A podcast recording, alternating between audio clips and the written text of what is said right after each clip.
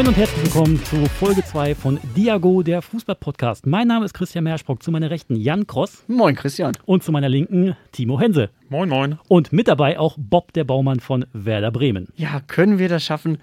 Ich habe meine Zweifel. Wir haben heute darüber gesprochen, ob äh, Franke Bob, äh, der Baumann, Werder Bremen umkrempeln kann, darf, will und was er da überhaupt macht. Und ich sag mal so, der Fisch stinkt ja meist vom Kopf. Und das haben wir auch so treffend analysiert und alles auseinandergenommen, was zu auseinandernehmen war. Genau wie auch den Deadline Day. Ja, der Deadline Day ist quasi kurz vor unserer Aufzeichnung durch gewesen. Wir stehen hier alle mit Augenringe im Studio. Timo schläft fast ein. und äh, wir haben mal geguckt, was ist so in der Welt des Fußballs passiert und äh, auch so ein paar Trends erkannt, in welche Richtung sich Transfers entwickeln und so ein bisschen hinterfragt, warum eigentlich nur noch geliehen wird. Das ist alles nur geliehen hier. So sieht's aus. Und das ist alles nur geklaut, wie die Prinzen gesagt hätten. Aber nein, es wird nur das Financial Fairplay auf etwaigen Wegen umgangen. Ja, und dann haben wir äh, auch noch auf die Bundesliga geschaut und vor allem auf den FC Bayern, warum der bei diesem ganzen Zirkus eigentlich nicht mitspielt, beziehungsweise gar nicht mitspielen kann. Aber mehr dazu jetzt in unserer Folge Diago, der Fußballpodcast. Ja, und dann lass uns mal direkt starten mit einem Thema, was mir so wirklich unter den Fingernägeln brennt, weil es mir einerseits leid tut und andererseits komplett verdient ist. Werder Bremen. Ja, die, die. Es ist grün und stinkt nach Fisch, Werder Bremen. Und diesmal stinkt tatsächlich der Kopf ganz gewaltig, würde ich sagen. Ja, der Fisch stinkt vom Kopf weg, das sagt man ja auch, oder vom Kopf her. Werder Bremen-Fans haben sich sehr auf Frank Baumann eingeschossen kann er so ein bisschen was dafür? Wir wollen ein bisschen darüber sprechen. Ich sag mal, erstmal Grundvoraussetzung bei Bremen war, damit man überhaupt die Lizenz bekommt für diese Zweitligasaison. Man ist ja sehr dramatisch abgestiegen. Man muss ungefähr 30 Millionen Euro einnehmen. Dafür muss man eine Menge Spieler verkaufen. Das haben sie irgendwie auch gemacht. Haben, haben, sie auf jeden Fall geschafft. Wenn man schaut, Milo, Milot Rashica, äh, Josh, Josh Sargent, Ludwig Augustinsson, Maximilian Eggestein. Also eigentlich wirklich die Pfeiler, die es, wenn man das so sagen kann, bei Bremen noch gab. Ähm, ja, Rashica ja schon seit irgendwie fünf Jahren immer wieder im Gespräch.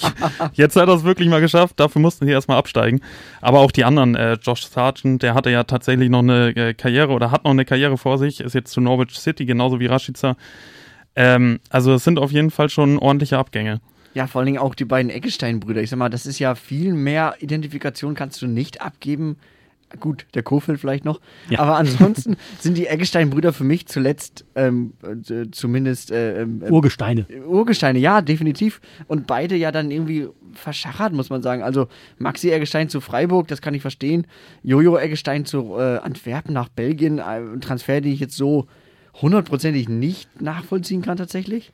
Ja, hat sich aber nicht durchsetzen können, auch bei seiner äh, Leihe, wo er vorher war in Österreich. Hat zwar ein bisschen geknipst, aber ist vielleicht immer noch der richtige Entwicklungsschritt für ihn, weil er auch erst gefühlt 22 ist. So ist es. Aber lass uns zurück zu äh, Werder Bremen kommen. Ähm, man hat ja ein paar Stützen verloren, die seit Jahren eigentlich dabei waren. Also Augustinsson ist weg, äh, Moisander ist weg, Gebre Selassie ist weg, der für mich auch noch totaler Werder-Spieler. Also 100 Prozent, ja. Komplett Werder Bremen verbunden, war ja auch ewig und drei Tage da. Der ist zurück in die tschechische Heimat gegangen ja, man hat über 30 Millionen eingenommen. 32,55. Wir nehmen nach dem Deadline Day auf. Das heißt, man kann ja. sagen, man hat schon mal mehr als 30 Millionen aufgenommen. Äh, hat aber dazu ein paar Zugänge geholt. Ja, ich weiß nicht, also ein schlechtes Bauchgefühl ist jetzt noch untertrieben, würde ich sagen. Ich bin kein Werder Bremen-Fan, aber wenn ich jetzt nur mal so mit meiner Bayern-Brille drauf gucke, Puh, ist kein Sabitzer. Ja, aber für vorne haben sie was geholt. Mit Marvin Duksch, Mr. Zweite Liga, kann man fast schon sagen. Hinter Simon Terodde, ja. Hinter Simon Terodde. muss man da natürlich dann auch wirklich sagen, dass er für 3,5 Millionen geholt wird, eigentlich einen Marktwert hat von 2 Millionen und nur noch ein Jahr Vertrag hatte. Also hat man sich vielleicht da auch schon ein bisschen über den Tisch ziehen lassen. Ich wollte gerade sagen, ist das nicht eigentlich das Ding, wenn man so im letzten Vertragsjahr ist, dass man sagt, komm, jetzt noch schnell verkaufen? Also, wenn ich jetzt Hannover 96 wäre, ich glaube, die freuen sich seit drei Tagen einfach, dass sie den so na gut, man muss sagen, er hat im ersten Spiel direkt geknipst. Er hat gemacht, was er machen soll. Er bringt vor allen Dingen Hoffnung. Ich glaube, das ist das, was Bremen gerade braucht. Hoffnung und irgendwie ein Fixpunkt im Angriff, weil das fehlte ja zuletzt. Aber dreieinhalb Millionen für Marvin Duksch? Vor allem, wenn du überlegst, dass äh, Heidenheim für einen Kleindienst auch dreieinhalb Millionen ausgegeben hat, ist, glaube ich, schon ein leichter Unterschied. Ich sage, es gab schon bessere Verpflichtungen, aber wenn man auch mal auf die anderen schaut, äh, das sind ja primär Laien, natürlich zweite Liga, da weiß man nicht, vielleicht geht es nächstes Jahr wieder hoch, äh, ist natürlich die Hoffnung. Vielleicht muss man sich auch erstmal damit anfreunden, siehe HSV. äh, nein, aber ähm, ich meine, dann haben sie jetzt zum Schluss äh, am Deadline Day noch Mitchell Weiser ausgeliehen, der sicherlich ja ein Format hat, aller, allerdings jetzt bei Leverkusen gar nicht mehr gespielt hat. Nee, also, das ist auch wieder so ein Notnageltransfer. Also ja. Einer von den vielen angekündigten von Frank Baumann, muss man ja sagen. Er hat ja gesagt, am 17. Juli 15 bis 20 Transfers werden wir noch tätigen. Geworden sind es 12. Mitte August hat Markus Anfang ja schon gesagt, dass er eigentlich nicht so wirklich glücklich ist mit dem Kader. Und wenn man Markus Anfangs Spielstil kennt, dann weiß man ja auch, dass der Mann schnelle Flügelspieler braucht. Und deswegen hat es mich so ein bisschen gewundert. Nicht, dass ich jetzt ein riesiger Fan wäre von Kingsley Schindler zum Beispiel, vom 1. FC Köln. Aber dass man diesen Mann, der ja eigentlich überhaupt keine Perspektive beim FC hat, nicht irgendwie ausleiht. Dass man nicht vorher schon, man wusste ja schon, dass man mit Markus Anfang in diese neue Saison geht. Dass man nicht vorher schon guckt, dass man ein paar Spieler rankriegt, die diesem Spielsystem irgendwie dienen können. Also jetzt alles auf den letzten Drücker zu machen, wirkt doch arg, ja, schwierig auf einmal für mich. Blauäugig. Ja. Unprofessionell letztendlich auch. Und wenn man sieht, es waren ja einige noch äh, auf dem Zettel, für außen sage ich mal Linden Meiner äh, von Ho Hannover 96 auch. Also es war ja dann letztendlich ein Außenspieler, der wollte jetzt allerdings nicht innerhalb der zweiten Liga wechseln, aber auch so, man hatte noch Christian Fassnacht äh, von äh, Young Boys Bern, der Kapitän da war das Angebot dann zu spät oder beziehungsweise zu niedrig, vier statt fünf Millionen, da kam man nicht auf einen grünen Zweig. Wenn man da jetzt überlegt, vier statt fünf Millionen für Dux dreieinhalb, also ja, manchmal muss man vielleicht auch ein bisschen mehr auf den Tisch legen, vor allem wenn man irgendwie in der Bredouille ist, dass man keine Leute mehr hat. Also ja. da muss man vielleicht auch ein bisschen mehr investieren. Und äh, der Eredivisie-Torschützenkönig, Georgios äh, Giacomakis, so wird er ausgesprochen. ähm, ja, der war sich angeblich ja mit äh, Werder Bremen einig, äh, doch mit Fenlo gab es jetzt keine Übereinkunft. Letztendlich hat es immer irgendwie zwischen den Vereinen gehapert und ja, da ist die finanzielle Situation einfach nicht gut genug. Ja, auch wenn Frank Baumann in die Verhandlung reingeht und sagt so, ja, wir haben ja kein Geld, wir bieten euch das und das. ja. Das hat er bei jedem Transfer betont und dann wissen die anderen Vereine auch Bescheid, okay, vielleicht kriegen wir dann irgendwie noch ein Million mehr, nee, gibt's nicht und dann kriegst du keine Einigung hin, ne? Ich finde es aber auch sehr interessant, zum Beispiel äh, mit Philipp Hofmann. Den wollte man ja auch zwischenzeitlich vom KSC verpflichten, nach dem dritten Spieltag dann, was ja total legitim ist, aber merkt man das nicht vor dem ersten Spieltag eigentlich auch? ich meine, ich kann, ich kann äh, KSC-Sportchef Kreuzer verstehen, wenn der irgendwie ein bisschen sickig ist und sagt, nee, den lasse ich jetzt nicht ziehen, weil ja. der ist fest eingeplant. Er hat in den ersten vier Pflichtspielen vier Tore gemacht für Karlsruhe. die lassen den schon mal gar nicht für Untermarktwert ziehen. Schon mal gar nicht, wenn die wissen, naja, in zwei Wochen holen die sich einen Duxch für dreieinhalb. Ja. Also, ich finde das ziemlich schwierig. Ich weiß auch nicht genau, was das System war. Also, war das System bei Bremen jetzt, wir nehmen jetzt erstmal ganz viel Geld ein und gucken dann, was wir auf der Habenseite haben? Und dann können wir anfangen auszugeben? Also, ich meine, jeder andere Verein kalkuliert doch so grob ungefähr, ohne jetzt tief drin zu stecken wirkt das doch auf mich so ein bisschen dilettantisch. Schalke hat es wiederum komplett anders gemacht. Die haben erstmal ihren Kader zusammengeholt und jetzt zum Schluss haben sie zumindest noch ausgeliehen beziehungsweise verkauft und äh, damit sind die dann irgendwie auf den grünen Zweig wiedergekommen, beziehungsweise sie sind in der zweiten Liga, sie haben die Lizenz. Deswegen, ähm, die haben es komplett anders gemacht und meiner Meinung nach auch kadertechnisch, wie die das zusammengestellt haben, deutlich besser als Bremen in diesem Fall. Wobei die aber auch länger planen konnten, weil da der Abstieg schon eher besiegelt war. aber generell war es ja bei Bremen so, die haben am 24. Spieltag gesagt, ey, wir haben jetzt hier gerade einen Unentschieden geholt, das Ding ist safe, wir steigen nicht mehr ab. Und das war der Fehler, würde ich sagen. Ja. Ich frage mich aber, jeder Verein, der da unten drin hängt, es heißt immer, naja, wir planen zweigleisig, wir planen zweigleisig. Da kann mir doch keiner erzählen, dass Bremen nicht zweigleisig planen würde. Also die können doch nicht fest davon ausgehen, dass man in der ersten Liga bleibt. Nach den letzten Jahren, die, sag mal, die haben sich ja also dem HSV sukzessive angenähert in dieser Art und Weise, um den Abstieg zu betteln und ihn dann zu bekommen. Und dann kein Plan für die. Wobei, gut, der HSV hat jetzt auch nicht unbedingt den Masterplan bislang präsentiert, muss man auch dazu sagen. Vielleicht hätte man da auch irgendwie von extern mal zuholen sollen. Ne? Das ist ja so ein Problem bei Bremen, dass da wirklich alte Seilschaften noch gepflegt werden. Du hast unter anderem ein Thomas Scharf, der dann als Verantwortlicher mitgearbeitet hat, ein Clemens Fritz, ein Frank Ordenewitz und alle schon Ewigkeiten im Verein und die dann vielleicht irgendwie das alles im Auge verloren haben. Ne? Ich frage mich auch immer so ein bisschen, wie sinnvoll ist es, ein Fußballverein, der ja im Endeffekt nichts anderes ist als ein riesiges Unternehmen mit Millionensummen, die da jongliert werden, lediglich mit Ex-Profis oder fast lediglich mit Ex-Profis in Führungsebenen oder Führungspositionen besetzen, die mal ein BWL-Fernstudium gemacht haben. Also wenn man jetzt erfolgreiche Vereine vergleicht, dann sind da, meine, zum Beispiel bei München, natürlich haben die einen Oliver Kahn dabei und so weiter, aber die haben für die Finanzen noch ein paar andere Leute, die sie von der Bayern LB Bank abgeworben haben, die das vielleicht eher noch ein Gefühl für haben fürs Geld. Würde ja. ich jetzt mal so mal vorstoßen wollen. Die vorher nicht so hoch bezahlt worden sind wie zum Beispiel ein Oliver Kahn als Titan. Das ist natürlich dann eine Expertise, die man mitbringt und die die Ex-Fußballer dann vielleicht nicht unbedingt haben. Ne? Ich finde beide Seiten wichtig. Also du musst halt, du musst diesen Spielerblick haben, denke ich mal. Du musst dich reinfühlen können. Du musst wissen, was die Spieler wollen und brauchen. Aber du brauchst auch dieses Rationale, weil machen wir uns nichts vor. Wir lieben alle Fußball. Aber das ist eine Parallelwelt, die mit der echten Welt nicht so viele Berührungspunkte hat. Also manchmal ist es ja auch gut, einfach einen Blick von außen zu haben. Ich glaube, irgendwann bist du so drin, dann hast du nur die Vereinsbrille auf. Und ähm, ja, letztendlich ist es immer schön, nach außen, zur Außendarstellung, äh, auch bei Bayern, ein Hasan Salihamidzic. Also ich, der, vielleicht hat er sich mittlerweile gefangen, beziehungsweise ist aus dem Fegefeuer so ein bisschen raus. Aber so transfertechnisch oder allgemein vom Auftreten her, das ist kein sicheres Auftreten und das, der ist beim FC Bayern.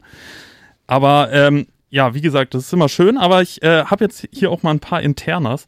äh, äh, also Internas insofern, ich äh, bin in einer WhatsApp-Gruppe und da habe ich mal gestern äh, einfach mal spontan den Begriff Baumann eingegeben, weil das ja immer so, so der Anker von dem Ganzen ist. Das einzig Positive, was man über Baumann ähm, lesen konnte, war über den Torwart der TSG Hoffenheim. Äh, aber wenn es um den Baumann von Bremen geht, war das nur negativ. Da ging es beispielsweise darum, dass sie oder dass Baumann seit Jahren einen Umbruch, äh, also auch die Verjüngung des Kaders irgendwie angesprochen hat. Und da ging es darum, dann haben sie Dutsch, Dutsch geholt, äh, Asala, Jung, Mai, also das sind, Mai ist noch ein jüngerer, aber der ist ausgeliehen. Aber letztendlich haben sie ihren Kader eigentlich nur älter gemacht. Ja, definitiv, aber wahrscheinlich auch einfach aufgrund der Gegebenheiten. Ich sag mal, junge Spieler sind teuer. Das ist ja irgendwo ein Grundgesetz des Fußball, äh, Fußballlehrbuchs wahrscheinlich.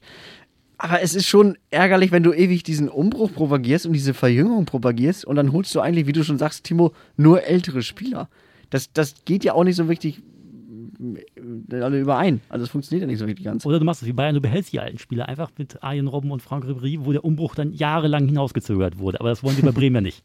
Ja, und das war ja auch nicht unbedingt förderlich für eine nee. gewisse Zeit. Muss man ja auch dazu sagen, äh, es gibt Schöneres, als wenn du dir dieses Jahr denkst, ach, jetzt kommt ein paar Junge.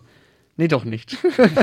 Wobei ich will nicht wissen, wie Bremen-Fans aktuell denken müssen, weil ich glaube, du bist seit Jahren, hast du diese Hoffnung und ich glaube auch, dass Florian Kohfeldt für lange Zeit ein richtiger Trainer war für Bremen diese Hoffnung auch genährt hat mit dem Stallgeruch, mit den Ambitionen, die man hatte. Und dann, ja, doch irgendwie nicht so wirklich klargekommen mit dieser Situation. Wahrscheinlich aber auch so ein bisschen Opfer des Systems, dass er ja auch immer wieder Spieler abgeben musste, beziehungsweise diese, diese, dieser Grundtonus ja schon seit Jahren eigentlich negativ ist in Bremen. Ich meine, er konnte ja abgeben, wäre kein Problem gewesen, wenn sie Spieler verkauft hätten. Es war ja Raschitz ja öfter im Schaufenster, aber er hat ja auch keine neuen bekommen, um irgendwie was wieder in die positive Bahn zu lenken. Ne? Das war ja dann eher so auch wieder Transfers, die schon wirklich mit Blick auf die zweite Liga quasi waren. Also man hat sich lachenden Auges in die zweite Liga reintransferiert. Absolut. Ja, und es wurde immer wieder, ähm, ja, es wurde immer wieder gesagt, Bremen hat keine Kohle. Also es wird jedes Mal betont, natürlich die finanziellen Mittel sind irgendwie begrenzt, aber damit machst du deine Verhandlungsposition ja auch irgendwie ein bisschen zunichte. Ja, obwohl ich es mir gerade ganz witzig vorstelle, dass der, dass der Eigentümer von PSG einfach bei jedem Transfer sagt, wisst ihr was, wir haben so viel Geld, wir könnten einfach jeden hier kaufen. Wäre auch nicht schlecht, wäre auch nicht schlecht. Ich meine, Bremen braucht aber auch wirklich Geld. Ich meine, die haben eine Mittelstandsanleihe ausgegeben mit dem Ziel, 30 Millionen Euro einzunehmen, haben sie geschafft. Da konnte man ab 1000 Euro quasi Anteile kaufen. Der Verein hat 2020 über 23 Millionen Euro Minus erwirtschaftet. Das Eigenkapital, rund 8 Millionen Euro, war da schon längst verbraucht. Ein Kredit über 20 Millionen war schon angenommen und ich sag mal, diese Mittelstandsanleihe, das ist ja schon der nächste Schritt, wenn man weiß, okay, der nächste Kredit bei der Bank, mhm. das wird schwierig. Dann hole ich doch lieber Geld von den Fans. Und ich sag mal, diese Fananleihen, wie sie auch genannt werden, sind ja auch gar nicht so ungefährlich. Also, wenn so ein Verein dann mal wirklich an die Wand fährt, sind deine 1000, 2000, 3000 Euro, die du da reingehauen hast, natürlich weg. Aber für die Liebe zum Verein. für die Liebe zum Verein doch mal einen Tausender reinstecken. Kriegst noch ein Trikot zu, kannst zu Hause immer sitzen auf, der, auf, auf dem Sofa und küsst das Wappen so, ich habe 1000 Euro bezahlt, damit ihr zweite Liga spielen. Genau, genau. Wenn es gut läuft. Wenn es gut läuft. Wenn es gut läuft. Ich meine, wer war das? Äh, Karlsruhe oder Aachen? Die konnten, äh, nicht Karlsruhe, Kaiserslautern oder Aachen. Einer von beiden konnte mal, äh, ich glaube Aachen, die konnten das mal nicht zurückzahlen. Alemannia ist auf jeden Fall sehr weit runtergegangen. Ja, ich glaube, die konnten so zurückzahlen, weil die Stadt dann mit eingesprungen ist und Irgendwie so. einen neuen Kredit gemacht hat. Ja. Ich sag mal, das ist ja auch das Problem, diese, diese, diese Laie muss irgendwann mal ausbezahlt werden. Und ich habe natürlich keine Glaskugel, ich heiße nicht Nostradamus, aber ich würde meine beiden Beine verwetten, dass Werder Bremen bis zur Auszahlung dieser 20 Millionen keine 20 Millionen Euro auf der Habenseite haben wird. Wahrscheinlich nicht. Aber wir sind ja gerade schon bei Laien. Ne? Jetzt äh, gestern oder beziehungsweise vor dem Deadline Day sind ja auch noch ein paar andere Transfers äh, gewesen, auch, auch in der ersten Bundesliga. Wenn man jetzt mal schaut, Laie, äh, gerade Dodi äh, Luke Bacchio von Hertha zu Wolfsburg. Also fand ich auf jeden Fall äh, einen krassen Transfer, vor allem jetzt von Hertha, die ja eh schon ein bisschen äh, Probleme haben, aber böse Zungen behaupten ja, dass ja, es wohl ein ordentlicher Stinkstiefel war und genauso wie Kunja jetzt äh, zu Atletico, dass es da auf jeden Fall intern einige Probleme gab. Ja, Hertha für mich, also wenn wir jetzt einen Sprung machen in die erste Liga, Hertha für mich eine totale Wundertüte. Keine Ahnung, was da passiert. Für mich ein ähnliches Transferkonzept bislang wie Werder Bremen. Viel verkaufen und Leute reinholen, wo man keinen Plan hat, wo sie die jetzt ausgegraben haben und was sie jetzt unbedingt damit vorhaben. Also ein Dodi Luca Bacchio, ja, ich kann dieses menschliche Argument verstehen, genauso wie äh, Kunja, absolut, aber fußballerisch hat die beiden echt was drauf. Aber halt nur offensiv und tatsächlich defensiv zu wenig mitgearbeitet, teilweise Standfußballer und das ist dann Paul Dardai auch ein bisschen sauer aufgestoßen und natürlich auch dem extern verpflichteten Freddy Bobic, der den Laden jetzt einmal auf links zieht. Ja. Aber bei Wolfsburg verstehe ich es jetzt auch nicht ganz. Also die holen jetzt einen Luke Bacchio, dann haben sie noch einen Waldschmidt geholt, dann haben sie noch einen, einen Matcher geholt. Also ich finde, da deutet sich auf kurz oder lang auf jeden Fall ein Abgang von Weghorst äh, an. Also Waldschmidt äh, kann theoretisch ja auch noch hinter den Spitzen spielen, Luke Bacchio auch noch außen und ist ja eh nur ausgeliehen, aber allgemein wird da schon eher gesucht, dass da einer nachrücken kann für Weghorst. Also da glaube ich, wird es auch nicht mehr lange dauern, dass der Nee. äh, wahrscheinlich in die Premier League oder so Also ich sag mal, bis Mitte Januar auf jeden Fall. ja, bis Mitte Januar jetzt auf jeden Fall. Steile Prognose. Definitiv, Christian. Ich hätte aber auch gedacht, dass da vielleicht gestern Abend noch ein bisschen was geht. Also ich weiß nicht, also wir nehmen jetzt am Tag nach dem Deadline Day auf und ich sehe hier Augenringe im Studio. Also ich war echt lange total hyped und dran, weil das sich ja gestern nochmal überschlagen hat. Also ich liebe den Deadline Day. Das ist der Tag, wo die Sky Reporter immer mit irgendwelchen komischen Sachen um die Ecke kommen, vor irgendwelchen UKEs stehen dieser Welt und irgendwelche Spiele abpassen wollen. Ich liebe es. Vor allem hier, da ist einer zum Medizincheck. Ach nee, doch nicht, das war nur der Krüppel vom Amateurfußballplatz hier. Schade. Genau, Kann und- passieren, ne? Und, und es wird jedes Mal irgendwelche Flüge gecheckt und getrackt und geguckt, wo fliegt gerade wer hin. Wer ja wirklich äh, vielleicht nicht unbedingt geflogen ist, aber dann noch recht äh, spektakulär seinen Verein gewechselt hat, ist Antoine Griezmann. womit man überhaupt nicht gerechnet hat. Also den hat, also diesen Transfer hatte ich wirklich nicht auf dem Zettel. Ich dachte, Barcelona setzt auf ihn als Stütze vorne mittendrin, aber dem war ja leider nicht so. Für 40 Millionen quasi darf er ja nach einem Jahr verpflichtet werden von Atletico, seiner alten Liebe. Ich weiß gar nicht, wie hoch die Leihgebühr jetzt war. Es war nicht so viel tatsächlich, ne? Es war nicht so viel und es ist auch ein bisschen überraschend, weil, also ich meine, klar, es gab diese Gerüchte ja immer und wir wissen alle, Barcelona braucht Geld. Ha, da haben wir wieder die Verbindung zu Werder Bremen. Barcelona ist das Werder Bremen äh, von Spanien. Und Barcelona braucht unbedingt Geld. Größter Beweis ist natürlich der Messi-Transfer. Zweitgrößter Beweis äh, ist für mich ähm, Antoine Griezmann, der natürlich fürstlich verdient hat in Katalonien und nun ersetzt werden soll. Nicht eins zu eins, aber zumindest kam im gleichen Atemzug, dass Griezmann wechselt, auch eine Neuverpflichtung, nämlich Luc de Jong. Wer hätte erwartet, dass der bei, sagen wir mal, bei Gladbach gescheiterte Mittelstürmer dann über Holland zurück äh, quasi in die Heimat geht, dann wieder nach Spanien geht, um dann bei FC Barcelona zu landen. Das ist ja ähnlich wie die Karriere von Braithwaite. Ja, und den möchte ich gerne im Doppelsturm sehen.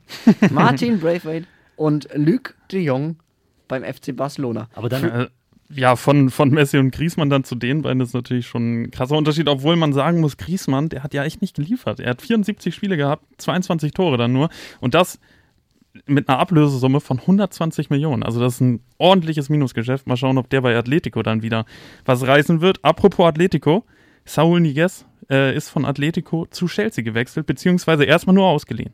Ja, erstmal nur ausgeliehen. Wir kennen das ja im Moment, ist das äh, der Trend, ne? 5 Millionen Euro nur ist ja quasi ein Schnapper im Moment. Der Mittelfeldspieler könnte dann nach einer Saison für 40 Millionen ähm, fest verpflichtet werden.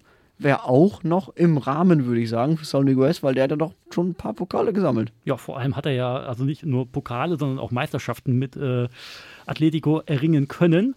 Und dementsprechend einmal Meister, einmal Pokalsieger, Superpokalsieger, Europa League-Sieger auch schon zweimal geworden. Also trotz seiner, na okay, 26 ist jetzt gut gestandenes Fußballeralter, darf man auf jeden Fall sagen, 264 Partien in der Liga absolviert. Auf jeden Fall ein schöner Transfer, aber man weiß nicht, was Chelsea mit ihm vorhat, weil äh, auf der Gegenseite war ja auch unter anderem Borussia Dortmund an Hudson Odoi interessiert. Aber die haben gesagt so, nö, den geben wir jetzt nicht ab, wir haben noch Bedarf für den, obwohl er nicht spielt. Ah, das ist aber auch das erste Mal, dass der nicht wechselt. genau, ich sagen, Hudson Odoi, da wechseln sich auch Bayern und Dortmund jedes Jahr oder jede Transferphase ab, wer denn jetzt am, am liebsten ihn hätten oder haben möchte. Chelsea für mich auch so ein ganz kurioses Ding irgendwie. Also echt viele Leute dazugeholt.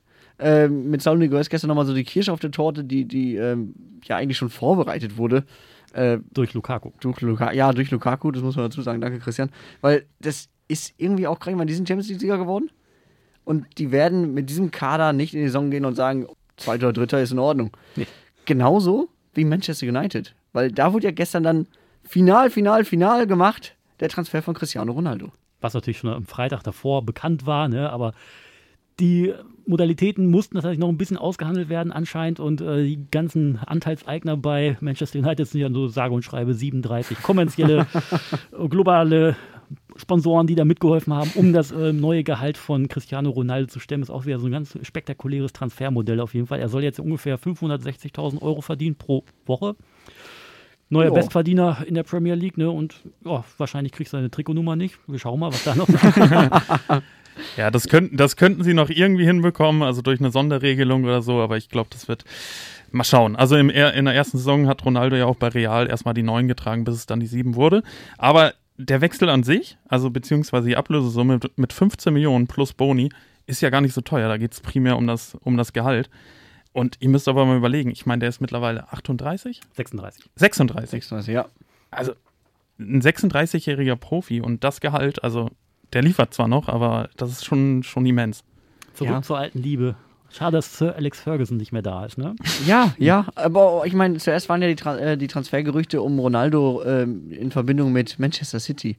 Und das hätte mich, also ich sag mal, bei, bei Messi war ich schon echt traurig. Und das hätte mich wirklich, wirklich bestürzt gemacht, ohne Menu-Fan zu sein, wenn der zu City gegangen wäre. Weil das, das hätte einfach, das wäre so ein Tevez 2.0. Das hätte einfach nicht funktioniert in meinen Augen. Das geht nicht. Im, Im Nachhinein ärgere ich mich, dass Messi dann jetzt nicht zu City gegangen ist. Allgemein Messi in einer der Top 5 Ligen. Liga A ja jetzt nicht mehr Top 5 Liga. äh, und dann noch das äh, Duell gegen Ronaldo, City gegen Menu. Das hätte auf jeden Fall was gehabt. Kommt jetzt leider nicht dazu. Leider nein. Liverpool wäre auch nicht schlecht gewesen mit Messi. Dann schön. Liverpool-Menu, das Duell. Oh, richtig schön. Hass, Hass, Hass. Real hat noch einen netten äh, Transfer gemacht gestern. Zwar nicht Mbappé, aber Eduardo Camavinga, 18 Jahre jung, 31 Millionen Euro, Startrennen. Ja, wird jetzt im November 19 schon über 70 Ligue 1-Spiele. Da kommen jetzt erstmal keine weiteren dazu.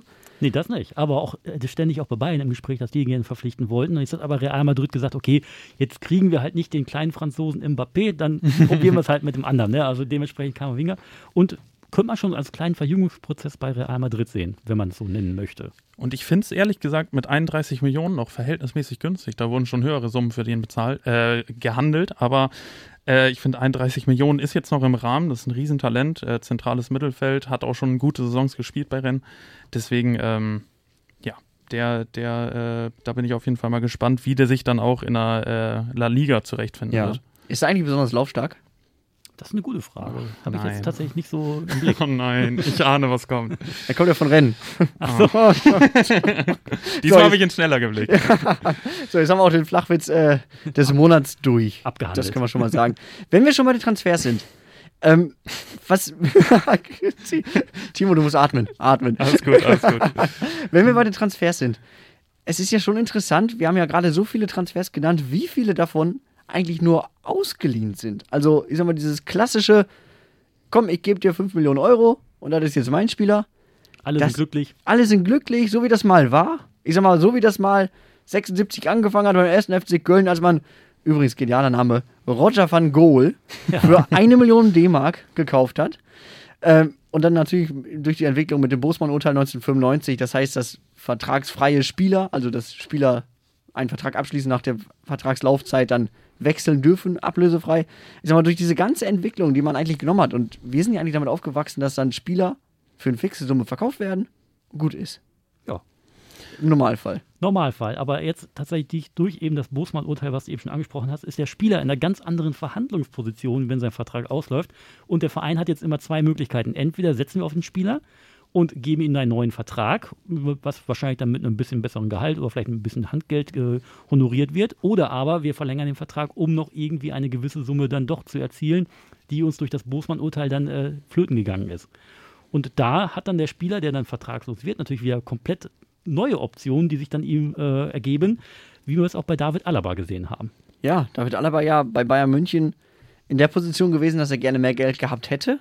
Bayern gesagt hat, nö, Wir haben hier feste Strukturen und du kommst, er hat halt eben ein gewisses Limit erreicht. Ich glaube, ich stelle mir manchmal Bayern vor wie eine Behörde. Und wenn du dann einen gewissen Gehaltsschritt gemacht hast, dann ist halt auch vorbei. So, Ende. Passierschein 37b gibt es dann nicht mehr. Genau, es war dann, es war dann vorbei. So, und Bayern hat sich da auch nicht unter Druck setzen lassen, hat natürlich einen Weltklasse-Spieler verloren, in dem der Vertrag ausgelaufen ist und Real Madrid einen ablösefreien Spieler gekauft hat, also geholt hat. Gekauft im Sinne von, naja, Handgeld ist ja schon geflossen. Ja, so ein bisschen. Ne? Also ich weiß, ich weiß, die Zahlen waren so rund 15 Millionen pro Jahr gefühlt. Gehalt auch 19 Millionen pro Jahr. Also hat er sich auf jeden Fall gehaltstechnisch auf jeden Fall sehr stark verbessert. Aber ich glaube, das Handgeld war nur einmalig. Ne? Handgeld ist meist nur einmalig. Ja. Aber naja, würde ich mitnehmen. ich bin ja gar nicht so. Interessant ist aber auch, wenn wir jetzt äh, von, von ablösefreien. Ne, ich fange nochmal kurz neu an. Interessant ist aber auch, dass Spieler, du hast es ja eben schon angesprochen, oder Spieler nochmal einen Vertrag verlängern, obwohl sie ja eigentlich abgegeben werden sollen und es dann immer wieder zu diesen kuriosen Szenen kommt, dass ein Spieler langfristig verlängert, in mhm. diese Verlängerung dann eine Ausstiegsklausel eingebaut wird und im letzten Herbst heißt es noch, ach, ich liebe diesen Verein, ich liebe diese Fans, ich liebe dieses Stadion, ich will für immer hier spielen und im Januar, Februar oder halt eben dann im Juni, Juli heißt es, hm, real, könnte man machen. Oder von mir aus Lazio Rom im Zweifel von oder im Falle von Philipp Kostic. Ja, wo dann auch falsch gehandelte E-Mail-Adressen durch die Gegend geschickt werden, angeblich. Ne? Man weiß es ja noch nicht. Aber wir wollten eigentlich auf die Laien hinaus und da haben wir jetzt auch äh, langfristige Verträge und die Spieler, oder manchmal ist es auch tatsächlich nur das ein Jahr verlängert wird, damit man den Spieler auf jeden Fall erstmal verleihen kann, weil man darf ja keinen Spieler verleihen, der danach dann vertragslos wäre. Er muss ja auf jeden Fall noch eine Jobgarantie sozusagen haben, wenn er dann doch zurückkommt. Und bei den Laien haben wir eben diese Kaufpflicht, die vielleicht äh, ab und zu mal antritt, oder eben die Kaufoption, wie eben schon bei Chelsea gehört mit Saul Niguez, dass er eben dann für 40 Millionen dann fest verpflichtet werden kann. Ja, ich sag mal, diese Kaufpflicht, das nennen wir mal das italienische Modell. Ja. Das kennt man ja aus der Serie A zu Genüge. Das heißt, ein Spieler wird ausgeliehen und man weiß, im nächsten Jahr muss der fest verpflichtet werden. Ist halt so in Stein gemeißelt, bessert die Bilanzen halt auf. Wenn du jetzt nicht das Geld hast, nächstes Jahr bestimmt. Das wäre der Bremen-Modell. Ja. Nächstes Jahr wird es besser. Nächstes Jahr wird es besser, ne? Aber ich finde, da, da ist auch ein ganz äh, bekanntes ähm, Beispiel mit Kilian Mbappé gewesen. Also die haben das ja ganz äh, schlau gedeichselt. Die haben ja 2017 Neymar für 220 Millionen verpflichtet. Dachten sich, ach, ein Mbappé, den nehmen wir auch noch mit. Problematisch allerdings, das irgendwie mit dem Fair Play ähm, ja hinzubekommen. Deswegen dachten sie sich, ja, wir leihen jetzt einen Mbappé offiziell aus für 35 Millionen also eine Leihgebühr von 35 Millionen, um ihn im Folgejahr für 145 Millionen zu verpflichten. Das ist dann eigentlich eine ganz leichte Umgehung des Financial Fair Plays, weil je, also pro Jahr steht dann ja ein äh, gewisses Budget zur Verfügung. Ja, bei Mbappé hat man es dann einfach auf das nächste Geschäftsjahr ähm, ja, ge gewurstelt letztendlich und so konnte man ihn verpflichten. Also erstmal offiziell Laie, aber eigentlich war es schon. Das war außerdem auch an eine äh, Kaufpflicht gebunden, die äh, daran gebunden war, dass PSG wenn PSG nächste Saison in der ersten Liga spielen wird, wovon auszugehen war als Serienmeister, ja. dann müssen sie ihn verpflichten. Das war die einzige Option. Deswegen wurde Mbappé dann im Folgejahr für 145 Millionen verpflichtet. Also eigentlich ein ganz klares Umgehen der, des Financial Fair Plays, aber funktioniert leider heutzutage. Ja. Schöne Analogie wieder zu Werder Bremen. Letztes Jahr war ja Davy Selke ausgeliehen. Und man hätte ihn verpflichten müssen, wenn sie in der ersten Liga jetzt spielen würden für schlappe 16 Millionen, glaube ich. Ja, also viel zu viel. Hat sich Frank mhm. Baumann gedacht, okay, wir steigen doch lieber ab, weil die Summe können wir uns eh nicht leisten. Dann gehen wir lieber den äh, Gang zu Canossa und bleiben in der zweiten, oder gehen in die zweite Liga runter, um dann äh, diese Millionen einzusparen, die wir für Davy Selke investieren hätten müssen, obwohl er uns nicht weiterhilft. Das ist wahrscheinlich das kleinere Übel. Davon drauf können wir uns mal einigen. Aber es gibt noch ein zweites Leihmodell neben diesem festen Kaufverpflichtung, ja, dieses Wenn-Dann-Option, sage ich mal. Also wenn der Spieler mindestens 15 Einsätze hat, dann musst du ihn kaufen. Gibt ja. es ja auch relativ häufig. Ist auch sehr beliebt, vor allem auch bei den Italienern. Auch so ein halbes italienisches Modell, würde ich fast schon sagen. Ne? Dass die dann auch solche Strukturen da reinballern. Äh, oder wenn wir Platz mindestens sechs erreichen, behalten wir ihn auch und sowas alles. Super, also ich gucke mir auch unfassbar gerne in der Serie A einfach die, die Lebensläufe der Spieler an, um zu gucken, bei wie vielen Vereinen die schon waren. Weil die gefühlt im Jugendalter schon hin und her geschachert werden, einfach um Bilanzen zu strecken oder aufzubessern. Das ist Wahnsinn. Es ist natürlich auch eine Folge von diesem ganzen Corona, von dieser ganzen Corona-Krise, dass natürlich die Vereine versuchen, nicht ganz so viel Geld auf einmal auszugeben. Das haben wir besonders letzten Sommer gemerkt, weil man noch gar nicht wusste, wohin geht die Reise.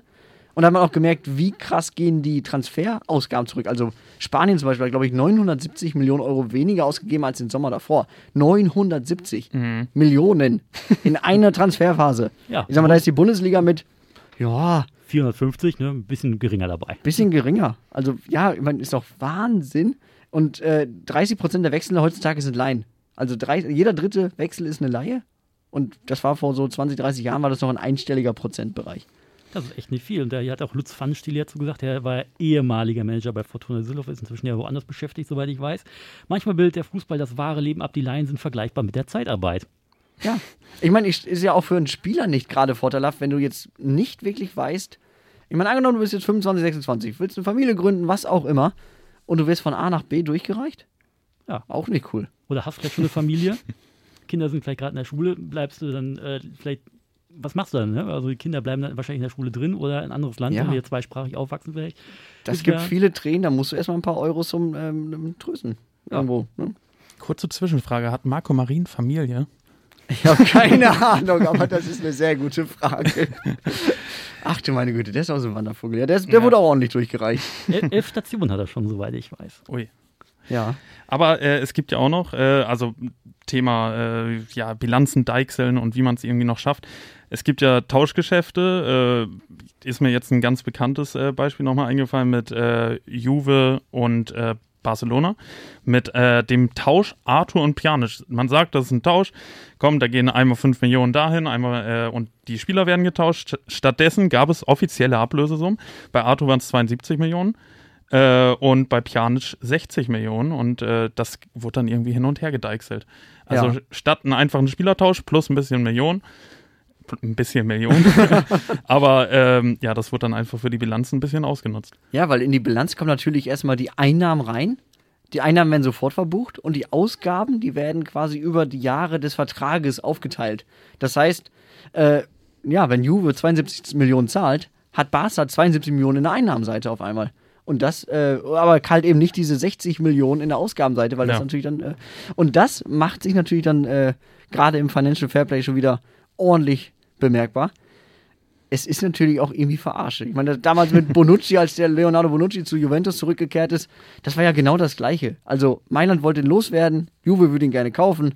Mailand brauchte aber irgendwie dann noch, noch ein bisschen mehr Plus auf der Bilanzhabenseite. Deswegen wurde dann eben Mattia Caldara gegengerechnet, quasi mit einer viel zu hohen Ablösesumme transferiert Richtung Mailand. Ja, also richtig Sinn macht das auch nicht immer. Also ich sag mal, in der Wirtschaft wäre es Bilanzfälschung. Das auf jeden Fall. Genau, Ja. auch wie jetzt Paris auch ja, ist aktuell auch wieder mit dabei. Mit äh, Pablo Sarabia abgegeben. Im Gegenzug für Nuno Mendes. Ja, Eines der größten Linksverteidiger-Talente aus Portugal, Nuno Mendes, ist jetzt für 7 Millionen an Paris ausgeliehen mit äh, Kaufoption 40 Millionen. Eigentlich vertraglich festgelegt 70 Millionen, aber ich glaube, die nehmen lieber die 40 jetzt mit im Folgejahr. ja, und Sarabia geht halt rüber für ein Jahr und kommt dann vielleicht wieder zurück. Also auch schön alles hin und Ja. her gedeichselt. Ne? hin und her deichseln, Bilanzen schön machen. Lass uns mal kurz Richtung Bundesliga gehen, äh, raus aus Paris, äh, Richtung Bayern München, mein Herzensverein, die allerdings auch nicht machen können, was sie wollen. Also in der Bundesliga schon. Das schon. Also Leipzig, da kannst du den Trainer holen, da kannst du den Innenverteidiger holen, da kannst du auch dann ähm, noch den Kapitän holen mit Sabitzer. Das funktioniert. Aber ich sag mal so, ein Sabitzer für 15 bis 20 Millionen, ich würde meine Hand für ins Feuer legen, wenn der jetzt in England oder in Spanien gespielt hätte, würde der das Doppelte kosten. Mindestens. Und Bayern hätte ihn sich nicht leisten können in der aktuellen Situation. Genau, wie auch andere Experten, zum Beispiel Lionel Messi. Sergio Ramos war ja auch mal kurz gehandelt, ist dann aber auch zu Paris gegangen. Oder ein Cristiano Ronaldo wäre eigentlich vergleichsweise relativ günstig gewesen für ungefähr 23 Millionen, also 15 plus 8 Millionen Boni. Oder ein Jack Grealish, der zu Man City gewechselt ist. Ne? Ja. Also vor allem Messi, Ramos und Ronaldo, die würden natürlich komplett das Gehaltsgefüge sprengen. Äh, Grealish ist ja alleine wegen der Ablösesumme 117,5 Millionen, äh, das ist utopisch für einen deutschen Verein und auch für den FC Bayern München. Da waren 80 Millionen dann mal für Hernandez äh, komplett ausufernd. Ob sich das jetzt gelohnt hat, äh, sei mal dahingestellt. Bisher, aber ähm, ja auch ein Mbappé, also mit seinen Ablösesummen oder ein Harry Kane, das sind einfach ja für deutsche Vereine oder äh, auch für den FC Bayern, obwohl die Bilanzen super sind, einfach nicht möglich. Das Gehaltsgefüge wird gesprengt und ja, wenn man auch mal sch- schaut, die Top 5 Gehälter von äh, FC Bayern, da ist ein Lewandowski mit 20 Millionen äh, auf Platz 1 und dann geht es mit Neuer, Kimmich, Sané und Müller bis zu 15 Millionen gerade mal runter. Da äh, verdienen andere, ähm, andere Spieler im Ausland deutlich, deutlich mehr. ja ich wollte gerade sagen, wenn jetzt Corona nicht wäre, dann wäre ich mir ziemlich sicher, dass wir früher oder später auch in der Bundesliga jetzt irgendwann schon mal diesen 100 Millionen Transfer gehabt hätten. Wäre ich mir ziemlich sicher. Weil ich glaube, an der Ablöse liegt es nicht unbedingt. Ich glaube, es liegt wirklich an diesem Gehalt, weil Bayern, die haben sich sehr, sehr lange damit schwer getan, überhaupt an die 20 Millionen ranzugehen. Und das war ja mehr oder weniger dann irgendwann so ein Kniefall für Lewandowski, zu sagen, komm, bevor wir dich jetzt irgendwie nach Spanien verlieren, dann geben wir dir das Geld, weil man ja auch wahrscheinlich auch immer gemerkt hat, okay, es ist halt der Markt, man muss halt mitziehen, wenn man nicht abgehängt werden möchte.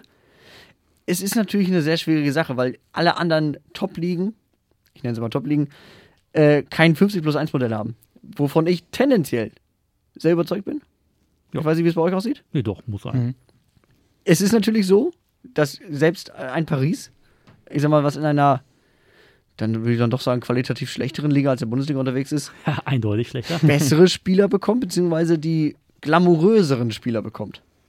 Das stimmt. Also als Individualisten sind sie auf jeden Fall hervorragend, würde ich mal sagen. Also ein Messi, ein Mbappé, ein Neymar. Aber ob die für das mannschaftliche Gefüge, also bei Paris hast du ja nur, die rennen ja einfach alles vorne kaputt und hinten stellst du einen Kehler, äh, Kehrer rein, ne?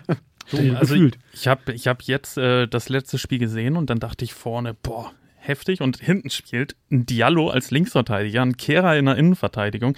Natürlich auch, weil, ich meine, Kim Pempe war noch nicht final fi- äh, fit, ein Ramos war noch nicht fit, aber das sind trotzdem hinten noch Löcher. Und äh, das sind extrem, extrem gute Einzelkönner. Jetzt haben sie ja Mbappé auch noch halten können.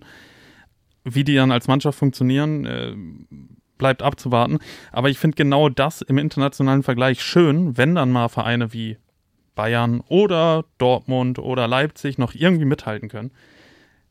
Ist einfach, ist einfach wohltuend, wenn das dann trotzdem klappt. Ja, aber ich glaube, ich kann mir einfach nicht vorstellen, dass das auf Dauer noch so funktioniert. Nee. Weil ich habe das Gefühl, es wird immer mehr, es wird immer teurer, es werden immer mehr durch diese ganzen TV-Gelder auch in England, äh, was da teilweise Spiel oder Vereine wie Wolverhampton ausgeben für Spieler. Das nimmt Züge an, die gibt, das gibt Bayern München nicht aus. Das ist doch Irrsinn. Das, das sind, ich meine, ange- angenommen, stell mal vor, Augsburg kauft für 40 Millionen irgendeinen Spieler. Das, ist, das wäre phänomenal. Und Ja, das- so wird halt nur ein Dorsch. Ja, genau, aber das übersteigt auch komplett meine Vorstellungskraft. Aber so muss man sich das ja vorstellen. So ist es ja auch. Ne? Leeds United, äh, Leeds United ist aufgestiegen, glaube ich, jetzt. Vor- vorletztes Jahr, Vor- vorletztes Vorletztes Jahr und geben da fast mal 100 Millionen Euro aus. Ne? Ja. Weil TV-Vertrag macht es möglich. Genau, ich sag mal, und Bayern München ist ja zum Beispiel sehr gut aufgestellt. Die haben ja viele große Marken dann als Partner, die natürlich aber auch nur einen gewissen Teil an Geld geben können. So, das ist ja jetzt nicht wie bei zum Beispiel Manchester City oder PSG, wo quasi ein Emirat oder ein Könighaus einfach mal einen Verein übernimmt, was auch nicht unbedingt gut ist. ähm, und da halt eben dann jedes Jahr eine gewisse feste Summe rein investieren darf. Und bei Bayern München ist es ja zum Beispiel wesentlich limitierter, oder bei allen Bundesliga-Vereinen ist es ja wesentlich limitierter. Hat natürlich dann zur Folge, dass diese ganz großen Stars nicht kommen. Nee, kann man international nicht mithalten. Ne? Also man hat ja auch so Modelle, dass man das Ganze vielleicht über das Merchandising und über Trikotverkäufe refinanziert. Aber wenn wir zum Beispiel Paris nehmen, die dann sagen, ja hier, den Messi, den holen wir so wieder rein. Die haben letztes Jahr ungefähr eine Million Trikots verkauft und da kannst du gar nicht so viel einnehmen. Du müsstest allein, glaube ich, für den Messis Gehalt ungefähr 7 bis 8 Millionen von seinen Trikots jedes Jahr verkaufen. Und daran verdient ja der Hersteller auch noch. Also es verdient noch. ja nicht Paris die Hauptsumme, sondern das verdient der Hersteller ja erstmal.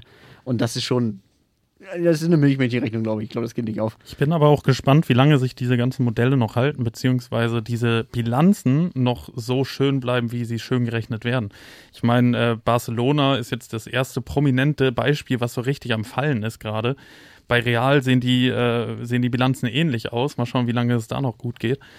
Irgendwann werden die großen Vereine fallen und dann Financial Fair Play. Vielleicht gibt es da auch noch Anpassungen. Dann äh, sieht das alles nicht mehr so rosig aus.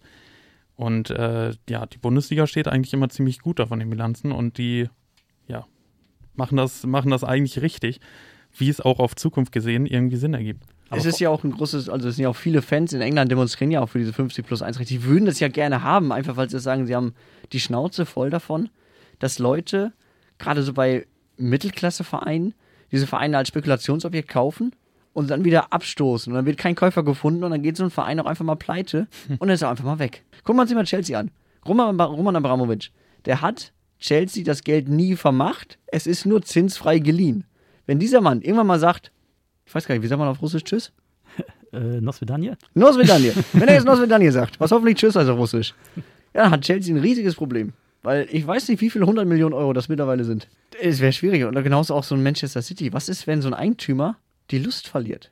Hm. Was ist, wenn der jetzt von heute auf morgen sagt, ach, weißt du was? Handball ist viel cooler. Ich kaufe mir einen Handballverein in England.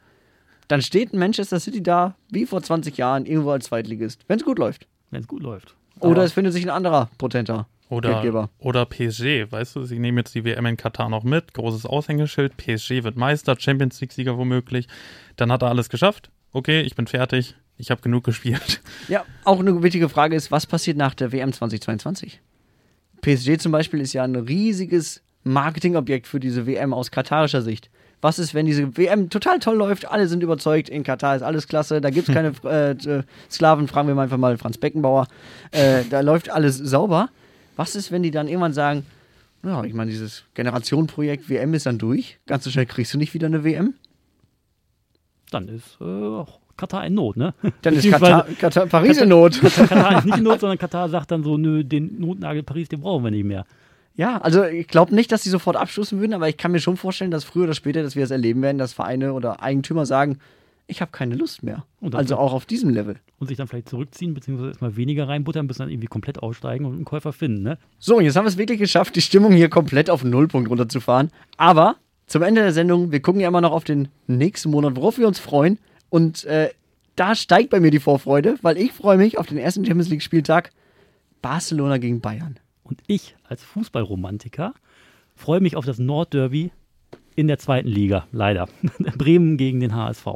Oh, auch nicht schlecht. Also ich freue mich zwar nie auf Länderspiele, weil sie machen so den ganzen Flow kaputt von der Bundesliga. Man freut sich und schaut am Wochenende drauf. Es kommt nichts. Aber ich bin tatsächlich sehr gespannt, wie sich die Mannschaft jetzt aufstellen wird unter Neutrainer Hansi Flick. Ich bin echt gespannt, äh, wie sich das so entwickelt und wer da vielleicht auch noch zukünftig reinkommt. Aber nächsten Monat erstmal die Länderspielpause und die ersten Spiele dann. Wieso machst du eigentlich nicht dann die Länderspielpause-Folge im Radio? Wieso Bitte? sagst du das jetzt? Wieso muss ich die dann immer machen im Radio? Schwieriges Thema. Alles klar, wir hören uns dann zum nächsten Podcast, dem ersten Montag im Oktober wieder zu einer neuen Ausgabe. Wenn ihr bis dahin noch mehr Fußball hören wollt, wir haben jeden Freitag eine Fußballsendung bei Tide Radio. Da sind wir live von 8 bis 9 und natürlich könnt ihr das Ganze nachhören. Folgt uns einfach auf unseren Social Media Kanälen. Da heißen wir Diago die Fußballshow bei Facebook oder Diago Fußball bei Twitter. Mein Name ist Jan Kraus, neben mir der einzigartige Christian Merschruck Ich sag schon mal Tschüss. und der einzigartige, der zweite einzigartige hier, Timo Hense. Ich wünsche euch oder wir wünschen euch einen schönen Fußballmonat.